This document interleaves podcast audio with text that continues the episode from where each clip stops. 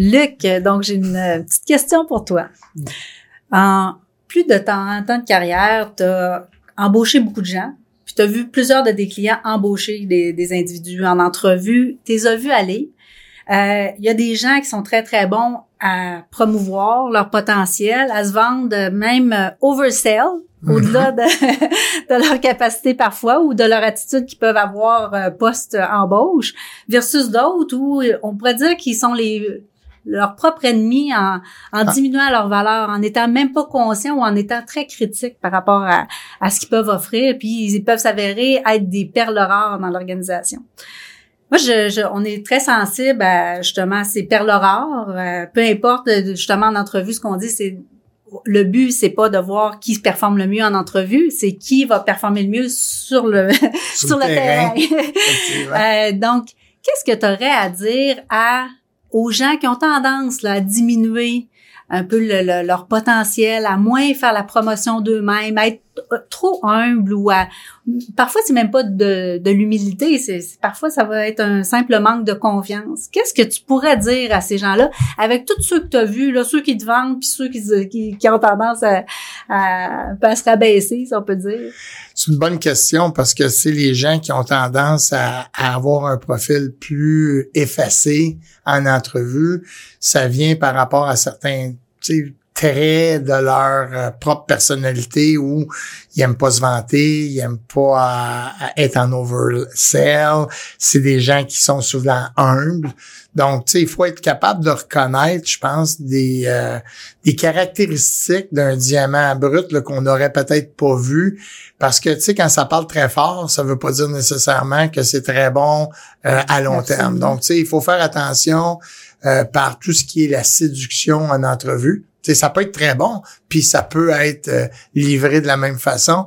Et c'est pour ça que je pense que ça prend plusieurs euh, étapes pour être capable de faire le choix d'un meilleur candidat pour nous euh, dans, dans, dans, une situation donnée. il y a la psychométrie qui aide beaucoup à voir ce qu'on voit pas. Parce que l'entrevue, ça a beaucoup de limites. C'est sûr que on a tout le piège comme entrepreneur, comme gestionnaire, comme organisation, euh, d'être un peu pompier dans nos dans nos euh, dans nos mm-hmm. besoins d'embauche. Il y a quelque chose, c'est là, ça le prend. Puis on aime avoir les résultats rapides, mais on aime avoir des ressources humaines rapides. Donc, tu sais, de prendre son temps, d'avoir des capables de valider avec d'autres choses que l'entrevue, ça, je pense que c'est essentiel.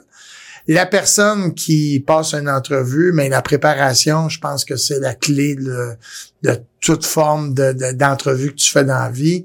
Euh, se préparer, il n'y a rien de mal à ça. Là d'apprendre mm-hmm. euh, de s'essayer de poser quelques questions, de se dire comment moi je fais pour me mettre sur mon meilleur jour, comment je fais pour mettre en évidence euh, ce qui me dépeint le mieux.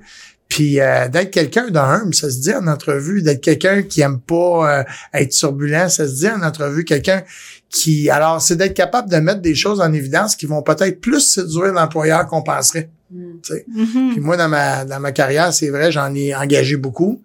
Puis euh, des fois, j'engageais des superstars que je pensais que ce serait des superstars. Puis j'ai eu des amères déceptions. Des fois, ça s'est avéré le contraire. Mais j'ai eu la chance d'avoir des collaborateurs chez nous qui avaient pas les profils les plus, euh, je pourrais dire, les plus euh, flamboyants quand ils sont arrivés en mm-hmm. embauche.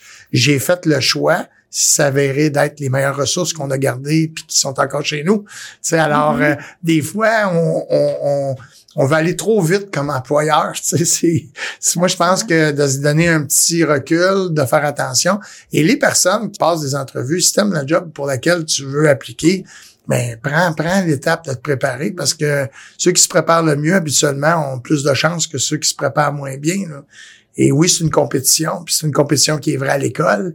Euh, c'est une compétition que cette entrevue-là, tu vas l'avoir peut-être pour euh, euh, une sélection à l'université. tu sais, dans la vie, il y a plusieurs occasions où tu as à te mettre en évidence ou à te vendre.